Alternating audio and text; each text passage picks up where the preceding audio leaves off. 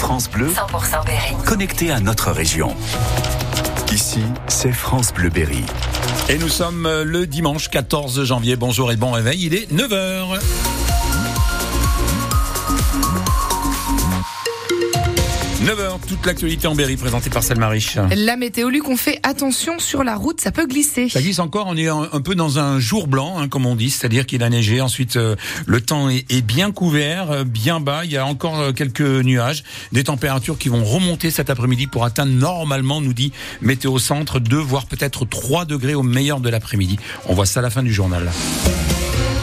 Comment éviter les chutes chez soi quand on est âgé On peut installer des barres dans la salle de bain ou bien dans les escaliers, mais bien sûr, ça a un coût. Depuis le 1er janvier, on peut donc profiter d'une nouvelle aide, ça s'appelle Ma Prime Adapt. Certains seniors euh, peuvent en bénéficier. Dans l'Indre, 35% de la population a plus de 60 ans. Alors cette Prime Adapt, c'est un véritable enjeu dans notre département, répond Hassan Kaz. Il est le chef du service Habitat et Construction à la direction départementale des territoires de l'Indre.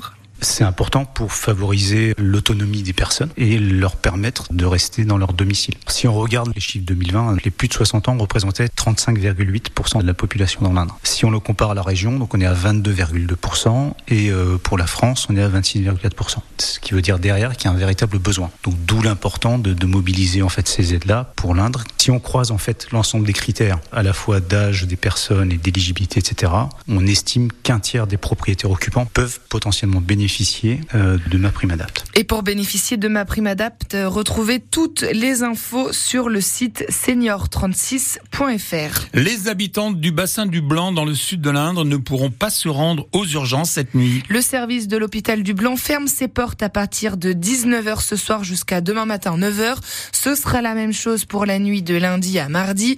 L'hôpital justifie cette fermeture par un problème d'organisation du service. Il faut donc absolument passer par le SAMU en téléphonant au 15. L'hôpital en haut de la pile des problèmes à résoudre par le Premier ministre Gabriel Attal. Il était en déplacement hier à l'hôpital universitaire de Dijon et il a promis une grosse enveloppe pour notre système de santé.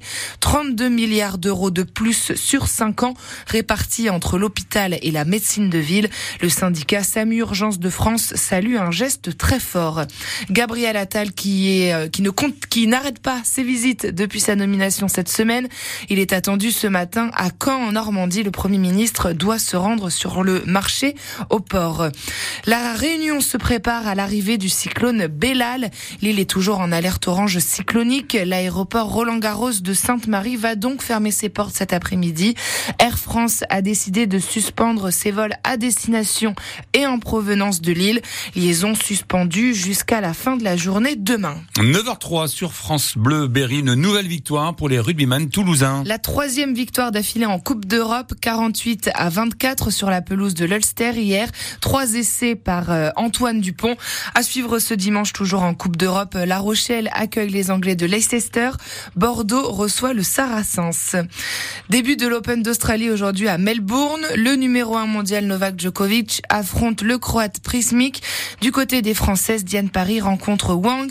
Alizé Cornet, elle se mesure à la Russe Tomofiva.